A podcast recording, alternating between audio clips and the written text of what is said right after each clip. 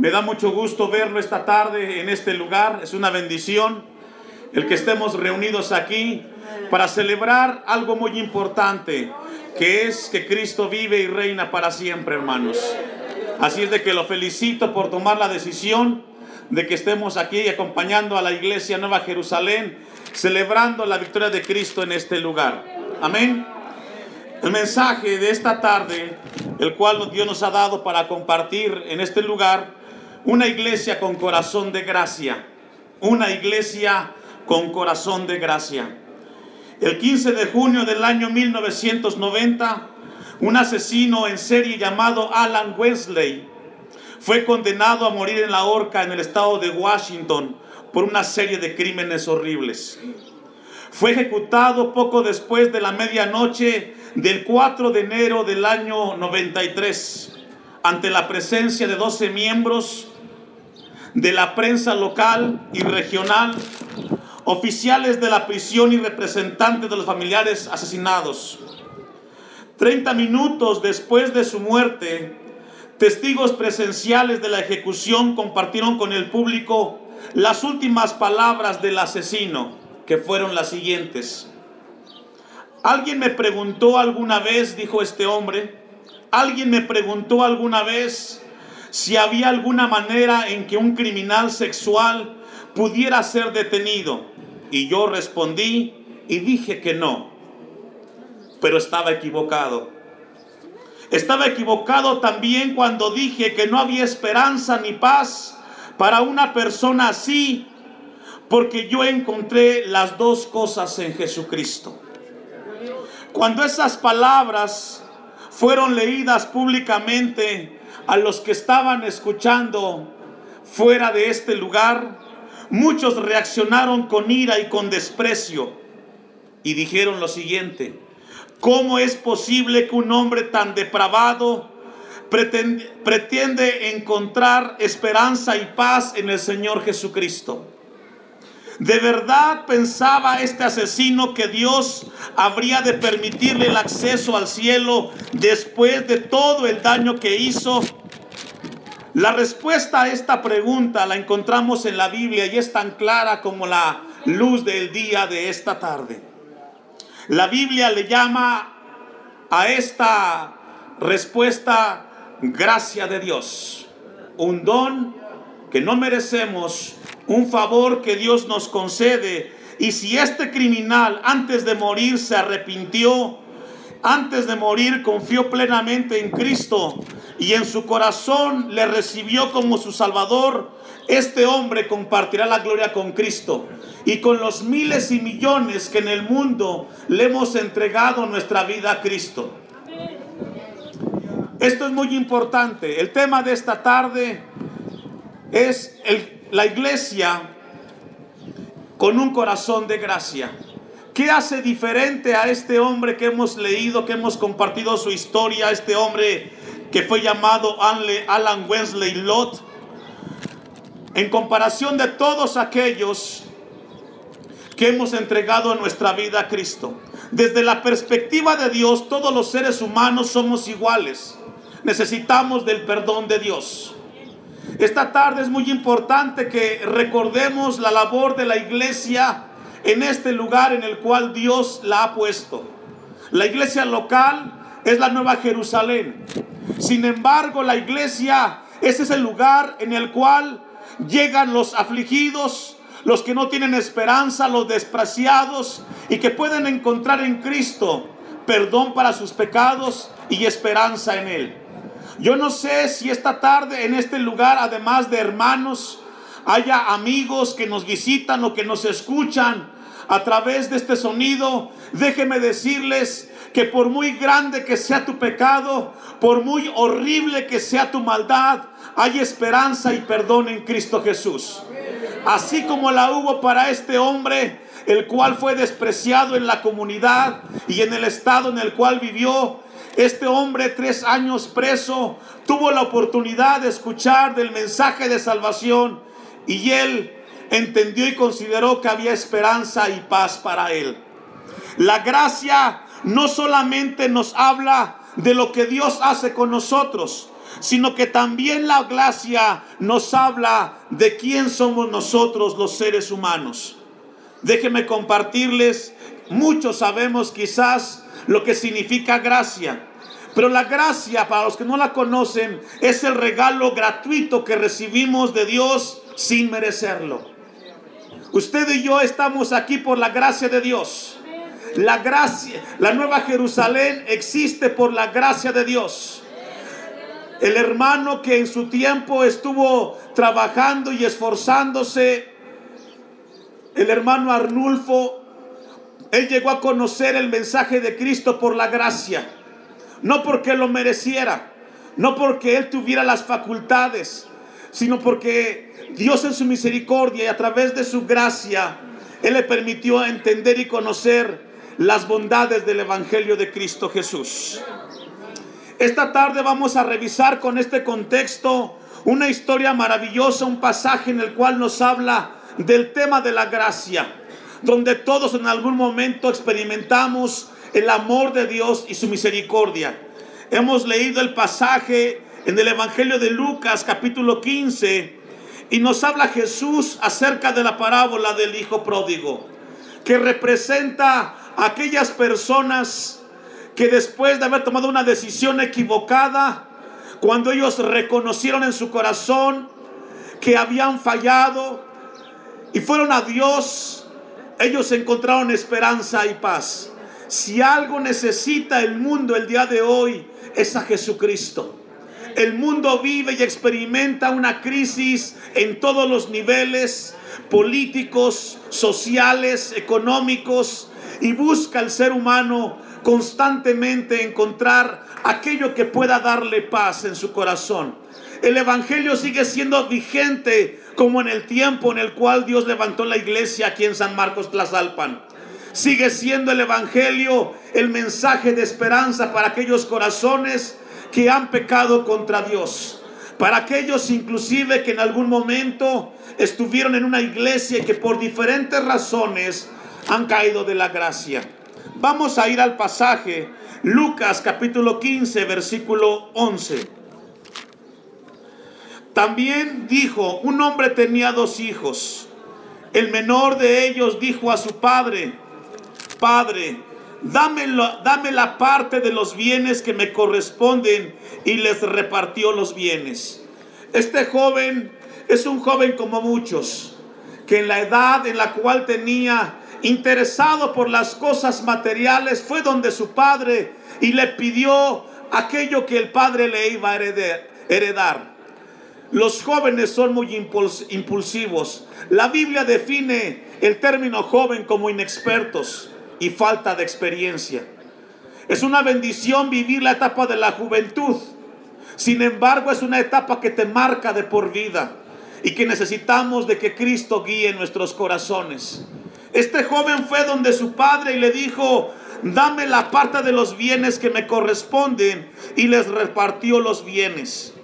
No muchos días después, juntándolo todo, el hijo menor se fue lejos a una provincia apartada y allí desperdició sus bienes viviendo perdidamente.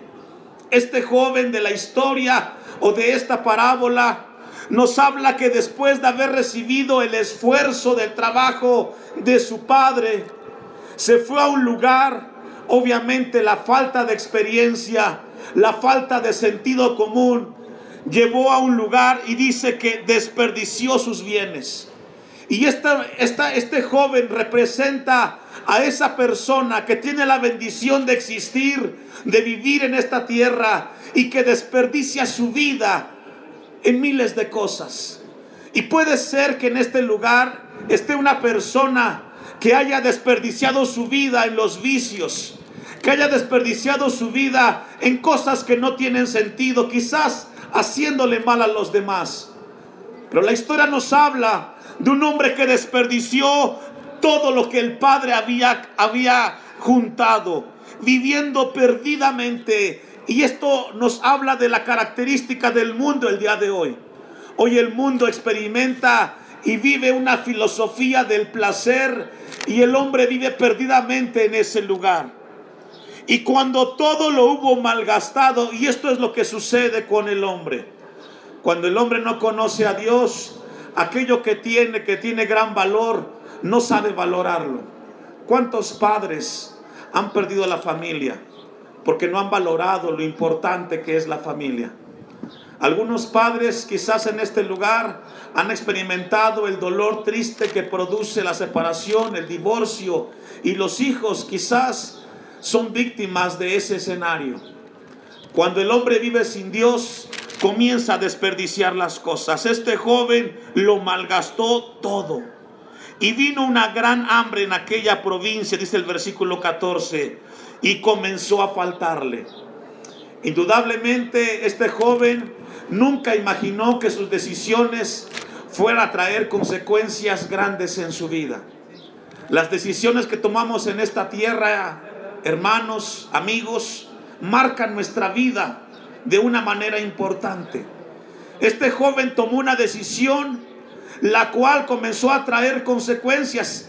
Y la Biblia dice que todo lo que el hombre sembrare, eso va a cosechar. Todo lo que hacemos, tarde que temprano, vamos a cosecharlo. La palabra de Dios dice que el hombre, este joven comenzó a darse cuenta que comenzó a faltarle lo que en un momento disfrutó. Versículo 15, y fue y se arrimó a uno de los ciudadanos de aquella tierra, el cual envió a su hacienda para que cerdos. Para los judíos, los cerdos representaban animales inmundos y despreciables. Y este joven, las consecuencias de sus decisiones lo llevó a un lugar extremo, a un lugar en el cual nunca imaginó llegar. Y eso es lo que hace el pecado con el hombre. Lo lleva a lugares inimaginables, a perder el valor y el sentido en esta vida. Podemos ver ejemplos de hombres los cuales han caído esclavos en las adicciones, en el alcohol, en las drogas, y han llegado a un terreno inimaginable donde han perdido el valor como seres humanos. Este joven experimentó en su vida ese lugar terrible, producto del pecado en el corazón del hombre. Y dice la palabra de Dios, y fue y se arrimó a uno de los ciudadanos de aquella tierra, el cual envió a su hacienda para que apacentase cerdos y deseaba llenar su vientre de algarrobas que comían los cerdos, pero nadie le daba. Y qué triste es cuando después de haber pecado, después de haber hecho la maldad, el mismo diablo ha engañado al ser humano que no pasa nada. Y después de que está postrado en ese lugar de desprecio, se da cuenta que no hay amigos.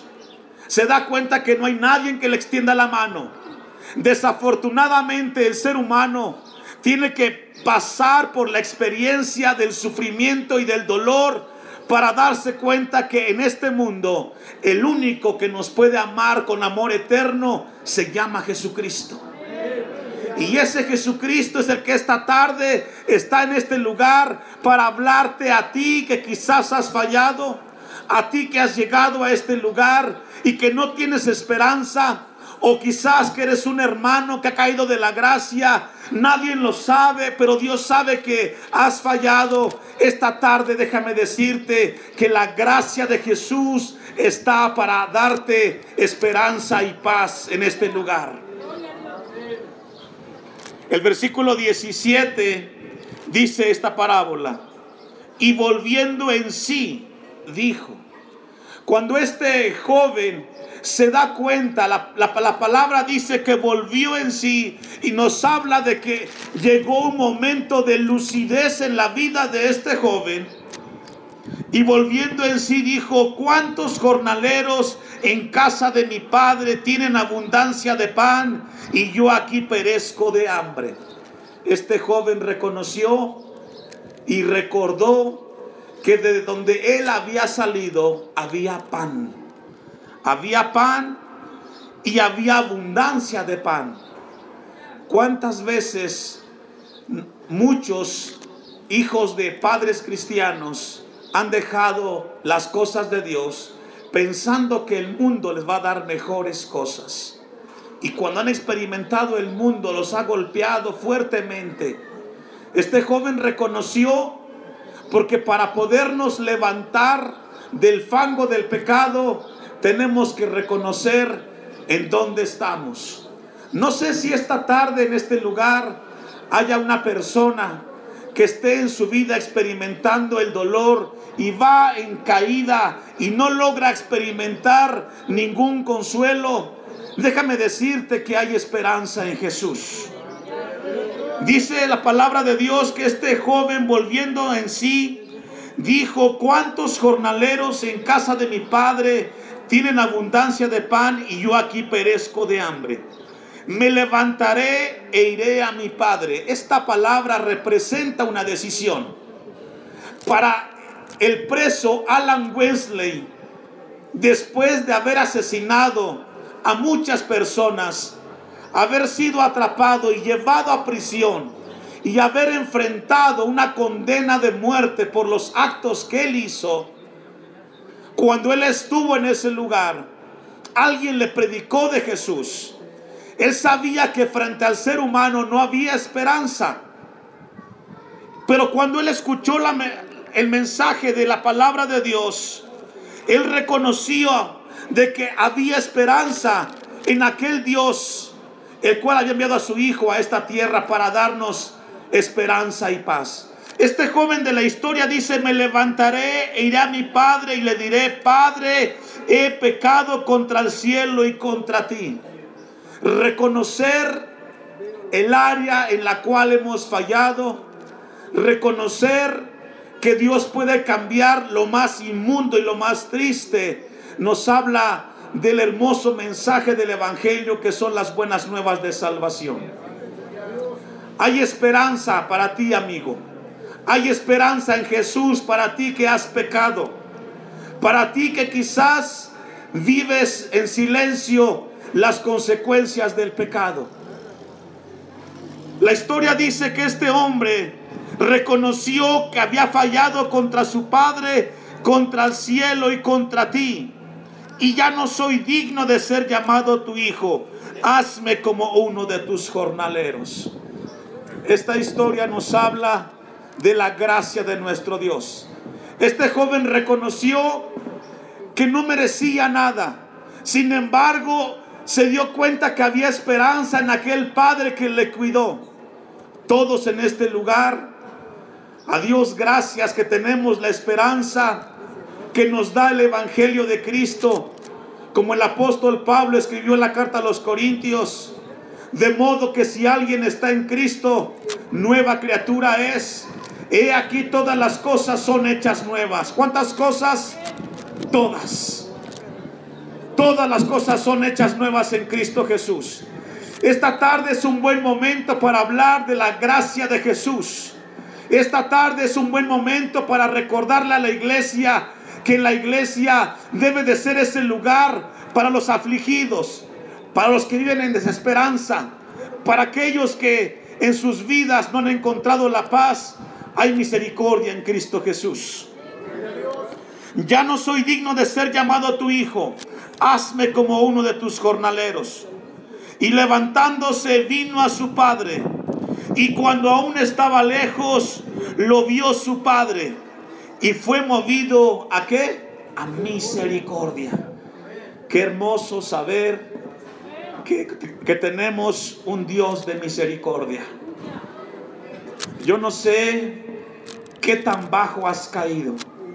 No sé si quizás esta tarde has venido a este lugar porque te invitaron al aniversario de una iglesia. O quizás puede ser algún amigo que nos escucha a través de los parlantes ahí en su casa, en su sala, frustrado, deprimido y quizás encontrando en el suicidio la respuesta a sus problemas. Hay esperanza para ti, amigo. Esta tarde no es casualidad que estemos escuchando y celebrando la victoria de Cristo en este lugar de San Marcos Tlazalpan. Este joven de la historia dice que vino a su padre, él sabía que su padre la amaría. ¿Cuántos tienen hijos? Quizás todos en este lugar tienen la bendición de ser padres. Cada vez que un padre ve que su hijo falla, en su corazón existe perdón para ese hijo, ¿cierto? Por muy grande que sea el pecado que ese hijo cometa, el padre siempre lo perdonará. La madre siempre estará dispuesta con los brazos abiertos para decirle, hijo, no te preocupes, yo te perdono. Aunque sea muy grave lo que haya hecho, siempre el padre está dispuesto a perdonar a su hijo, ¿cierto?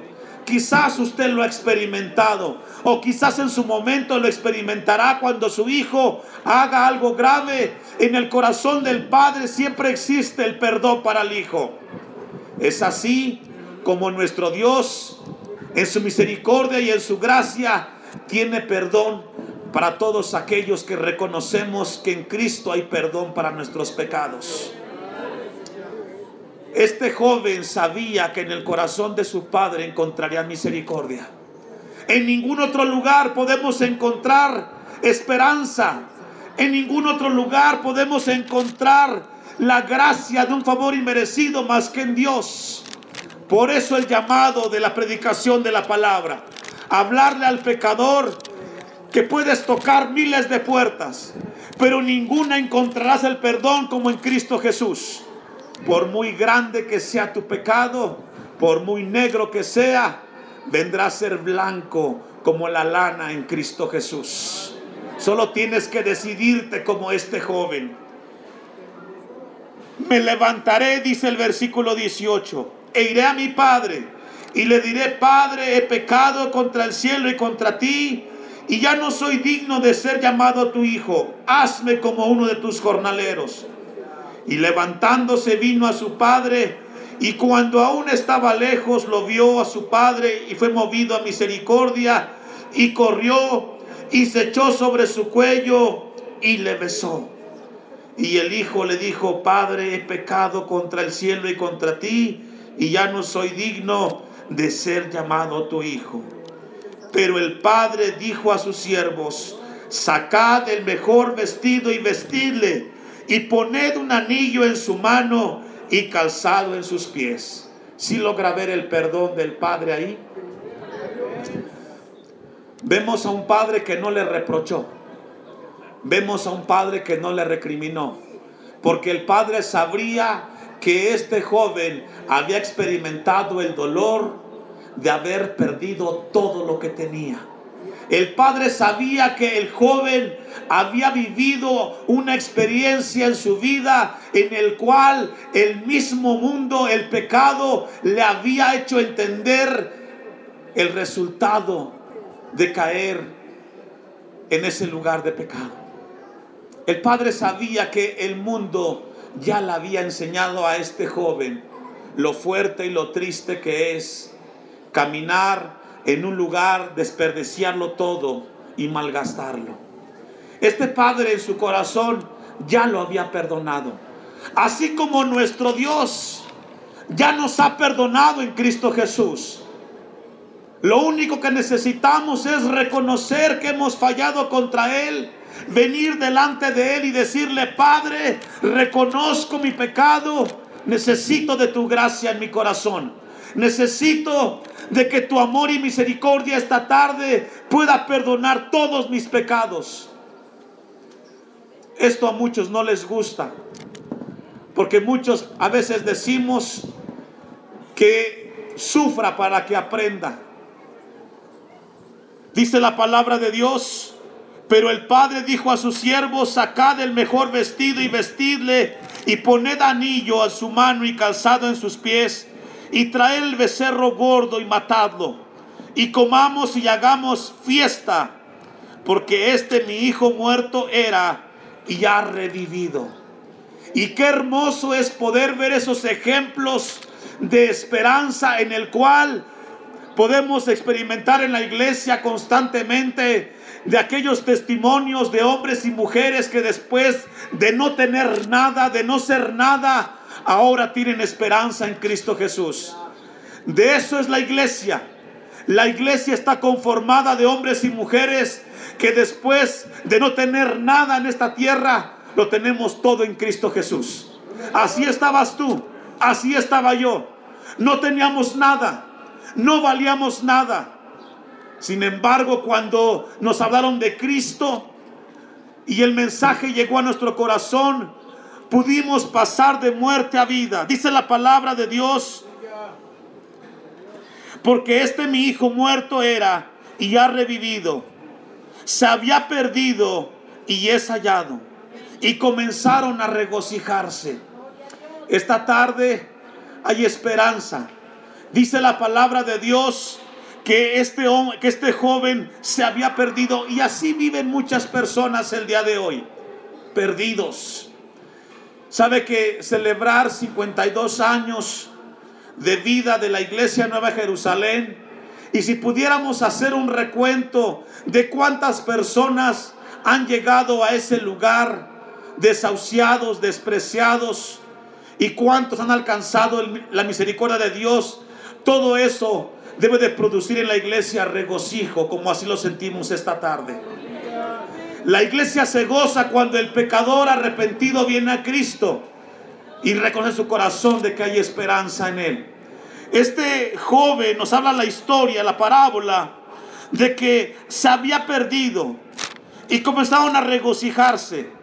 Versículo 25, y su hijo mayor estaba en el campo y cuando vino y llegó acerca de la casa, oyó la música y las danzas. Y llamando a uno de los criados le preguntó, ¿qué era aquello? Él le dijo, tu hermano ha venido y tu padre ha hecho matar el becerro gordo por haberle recibido bueno y sano. Entonces se enojó. ¿Cómo se puso su hermano? Se enojó, se molestó. Desafortunadamente, en las iglesias y en algunos cristianos hay molestia cuando el borracho del pueblo vino al templo y con una confesión de pecados piensa que lo arregla todo. Según la historia que yo le compartí a ustedes, las últimas palabras que compartieron los familiares de, de las víctimas de este hombre, Alan Wesley, se molestaron y se frustraron y dijeron que con una simple oración arreglamos los problemas. Pues déjame decirte que esa es la gracia de Dios. Algo inexplicable que Dios le concede al ser humano cuando reconoce en su corazón su pecado y su falta. Hay esperanza, aunque parezca increíble, aunque, fue, aunque parezca fuera de lo común, la gracia nos habla de aquello que recibimos que no merecemos. Esta tarde estamos aquí, no para recibir lo que merecemos, sino lo que necesitamos, y es a Cristo Jesús en el corazón. Eso es lo que realmente el hombre necesita. Este hermano se enojó y este joven o este hermano representa la molestia de aquellos o de aquellas personas las cuales ven que Dios perdonó a alguien más en la iglesia. Su hijo mayor estaba, dice que se molestó, se enojó, versículo 28, y no quería entrar. Salió por tanto su padre y le rogaba que entrase. No te molestes, hermano, si Dios perdona a alguien más en tu iglesia. No te molestes, porque no fue por ti, sino fue por el amor de Cristo. Esa es la gracia de Dios, inexplicable para este mundo, la cual necesitamos escuchar. Y somos llamados la iglesia a seguir predicando el mensaje de la gracia de Dios a todos los seres humanos. El padre le rogaba que entrase y esto nos habla de que en su corazón de este hermano había rencor y había molestia. Yo no sé si aquellos que están en la iglesia, tu corazón no está bien delante de Dios. Yo no sé si en tu corazón tienes algo que no está bien. En Proverbios dice, sobre todas las cosas guardadas, guarda tu corazón, porque de él mana la vida. Yo no sé cómo esté tu corazón esta tarde. No sé si quizás dentro de la misma iglesia experimentes molestia y enojo contra un hermano en Cristo o una molestia, no debe de haber enojo y molestia en el corazón del cristiano, porque ya Cristo nos amó y nos perdonó y somos llamados a amarnos los unos con los otros. Si esta tarde tú has venido a este lugar y en tu corazón hay molestia contra tu esposo, contra tus hijos, debes de dejarlo, hermano. Debes de dejar eso, porque eso no te dará paz. Este hermano nos habla que se enojó y el padre intentaba meterlo y que entrase. Dice el versículo 29, mas él respondió, dijo al padre, he aquí tantos años te sirvo, no habiéndote desobedecido jamás, y nunca me has dado ni un cabrito para gozarme con mis amigos. Pero cuando vino este tu hijo, que ha consumido tus bienes con rameras, has hecho matar para él el becerro gordo. Entonces le dijo, hijo, tú siempre estás conmigo y todas mis cosas son tuyas. Esto nos habla de algo muy importante, hermanos. La comunión con Dios es personal. ¿Es como? Personal. A veces pensamos en el que no está. A veces como pastores, cuando experimentamos que en la iglesia un, miembro que estaba en la iglesia se ha ido, nos sentimos a veces y reflexionamos, ¿por qué se fue el hermano? ¿Por qué ya no está? Y luego pasamos, pasa el tiempo y experimentamos muchas veces en las iglesias que algunos miembros dejan de asistir y se ausentan por algunas razones. Y el pastor regularmente piensa en el que, en el que no está. Pero ¿sabe qué, pastor? También debes de pensar en los que están en casa. Porque a veces pensando en los que no están, llegamos a desatender los que tenemos en casa. La relación con Dios es personal. Dios puede alcanzar al que está lejos como el que está cerca. Y a Dios le interesa el que está lejos como el que está cerca. A Dios le interesamos todos. Todos. Este padre le dice, tú siempre has estado aquí, te he visto, me he preocupado por ti. La relación con Dios es personal. No solamente pienses en los que no están, piensa en los que también están contigo y dale a Dios gracias por ellos. Dice el 31, él entonces le dijo, tú siempre estás conmigo y todas mis cosas son tuyas mas era necesario hacer fiesta y regocijarnos, porque este tu hermano era muerto y ya revivido, se había perdido y es hallado. Este versículo 32 nos da una definición de lo que es gracia. Lo que no merecía tu hermano, hoy lo ha recibido de Dios.